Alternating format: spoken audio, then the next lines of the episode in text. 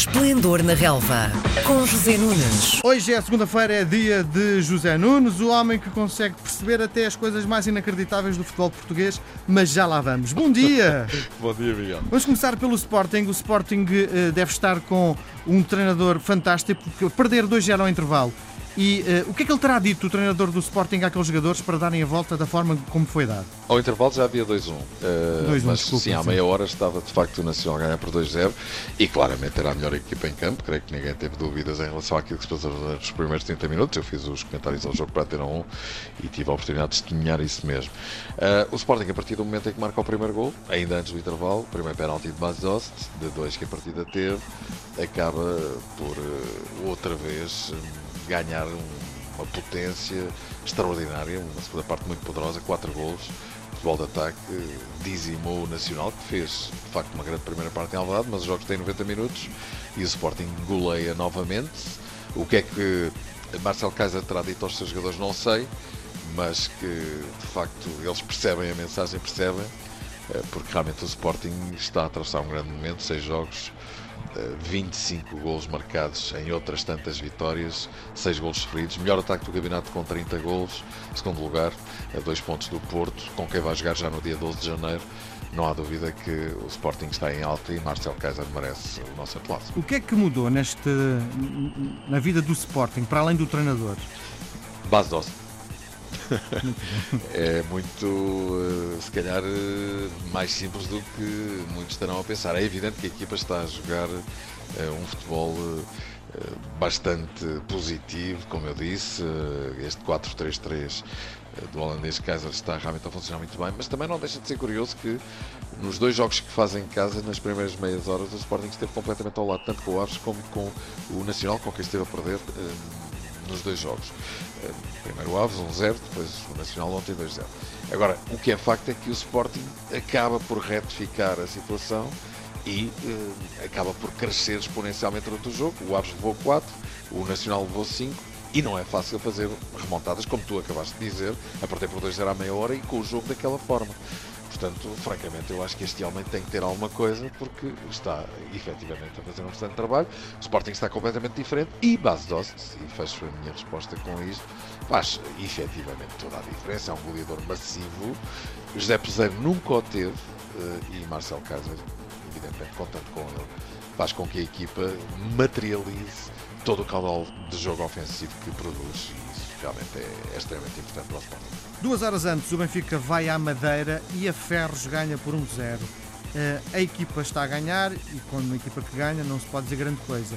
Mas na perspectiva como adepto de futebol, não me está a convencer este Benfica. E, e, mais, e gostava de fazer duas perguntas: é quando tens o melhor jogador em campo, porquê é que o tiras? Bom, eh, tu disse que não se pode dizer grande coisa deste Benfica e é rigorosamente assim, não se pode dizer grande coisa porque o Benfica não está a jogar grande coisa. Uma exibição cinzenta, mais uma, indiscutível. É claro que os factos e os resultados são extremamente importantes. Eh, ainda Rui Vitória falava ontem no processo de retoma do Benfica, um processo de retoma já bastante longo, vamos dizer, em termos exibicionais as coisas não, hum, não melhoram, não melhoram. O Benfica não descola para eh, exibições sejam proporcionais à qualidade dos seus jogadores. E aí, de facto, tem que se colocar a questão porquê. Porque o Benfica a jogar assim, qualquer dia vai ter um novo percalço. E é bom não esquecer que já no próximo domingo o Benfica vai receber o Sporting de Braga, que está fortíssimo e que despachou o Feirense com uma goleada 4 a 0 e lá continua no terceiro lugar a 3 pontos do Porto e com mais um do que o Benfica. Na próxima uh, jornada, já o disse e repito, no domingo, creio que é às 5 da tarde do jogo, Benfica-Braga. Uma grande partida e o Benfica, evidentemente, vai ter que jogar mais, porque se o Benfica jogar aquilo que, por exemplo, jogou ontem com o Marítimo ou que jogou com o AEK para a Liga dos Campeões, vejo com muita dificuldade que o Benfica possa ganhar ao Braga. Sim. E por isso eu digo, não há dúvida, 5 jogos, 5 vitórias, nem um gol sofrido, desde a crise do sai não sai. É muito importante esta questão dos golos até pelo facto do Benfica, na maior parte dos casos, ter tido resultados sempre muito magros. Creio que o Benfica anda a ganhar um 0 a 3 jogos consecutivos, se a memória não me atraiçoa. Mas o que é importante dizer é que o Benfica, até ao jogo do Bayern, andava a levar gols há 7 jogos e há 5 que não os sofre. Isso é importante. Agora, não há dúvida nenhuma que são exibições muito cinzentas. Perguntas tu porque é que Zivkovic saiu ontem.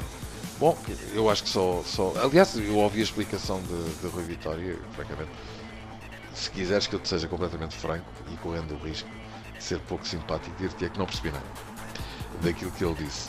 Uh, a entrada do, do, do Gabriel uh, para, para a saída de Zivkovic, quer dizer, não tem nada a ver, nem posições, nem jogadores. Uh, francamente, não, não, não se percebeu qual foi a ideia de Rui Vitória, para além desta. É que o Benfica, nos últimos 15 minutos do jogo, talvez um bocadinho mais, recuou, recuou, como é habitual. Uh, e já são muitos os casos em que isto acontece e não é só desta temporada.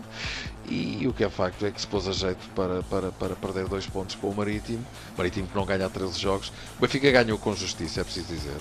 Em todo o caso, mesmo fazendo uma exibição cinzenta, mas francamente tem que jogar muito mais do que isto, porque se não jogar mais, a qualquer esquina vai acontecer uma, desgraça, uma, uma queda. Sim. Diz uma coisa, eh, os dirigentes que acompanham o, o, futebol benfiquista melhor do que os adeptos não conseguem vislumbrar eh, esta crise que no fundo é, é, é tapada porque o Benfica vai ganhando? Sim, eu creio que é a qualidade dos jogadores que, apesar de tudo, ainda vai fazer diferença, porque o processo coletivo da equipa deixa muito a desejar, isso está completamente claro. Basta ver o Benfica jogar. É verdade que os processos de retoma, como lhe chamou ontem a vitória, são difíceis, principalmente nas equipas grandes, porque a pressão é muito grande, o medo de perder também. Rui Vitória sabe perfeitamente que no dia em que não ganhar, não é perder, é não ganhar, vai-lhe cair tudo em cima. Uh, alguém disse que os lenços uh, estão estão nos bolsos, não estão nas mãos dos adeptos, mas estão nos bolsos à espera de serem tirados para quando isso se um, proporcionar. E, e, basta que o Benfica não ganhe, como disse. O jogo do próximo domingo é de extrema importância para o Benfica. Sim, eh, porque se o Benfica não ganhar ao Braga, eu creio que a tenda voltará a estar armada à volta do Rui Vitória e Luís Felipe Vieira vai ser também atingido pela onda, porque foi ele que acabou por eh, permitir que a Vitória continuasse. Se o Benfica ultrapassar esta fase, pois, eh, enfim, mesmo não jogando bem, há que reconhecer que aquilo que é importante, os resultados estão a acontecer. Para fecharmos, vamos falar sobre o Porto. Ganha, eh, mas com alguns erros de arbitragem. Sim, o Porto dá muito tempo a esta parte, ou dá algum tempo a esta parte. É, é curioso, o Porto está a atravessar uma fase pletórica, não é? 13 vitórias consecutivas, é extraordinário. O recorde absoluto da história do Porto são 15 jogos sem perder com Arthur Jorge, lá atuou aos anos, e Sérgio Conceição pode de facto chegar lá e quem sabe até bater esse recorde. Agora há que reconhecer que o, o, o, Porto tem sido bastante feliz em algumas partidas. Nesta, em apreço, é desta que estamos a falar, Santa Clara a Porto. Eu acho que o Santa Clara merecia mais do jogo. Já numa partida há algum tempo, era Tiago Fernandes, o treinador interino do Sporting, em que o Sporting foi ganhar uh, aos Açores, também fiquei com a ideia que o Santa Clara perdeu mal essa partida.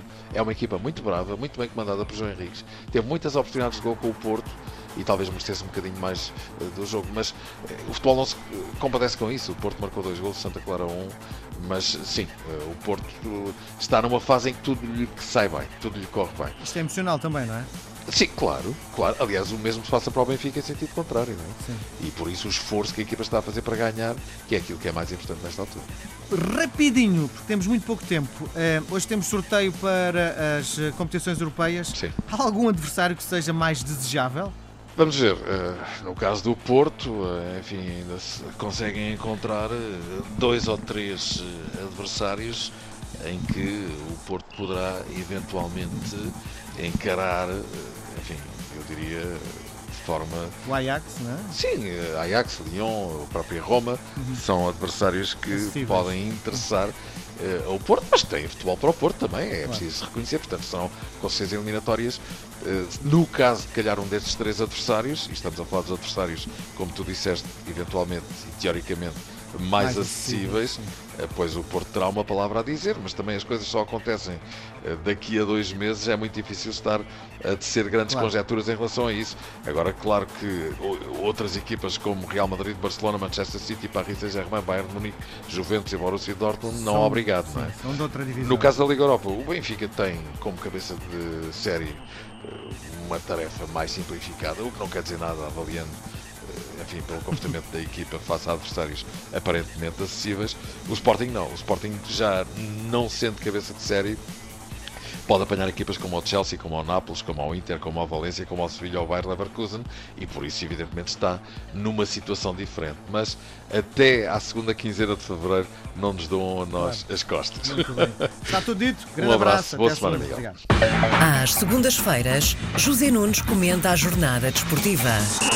Esplendor na Relva, às 10h20, na RDP Internacional.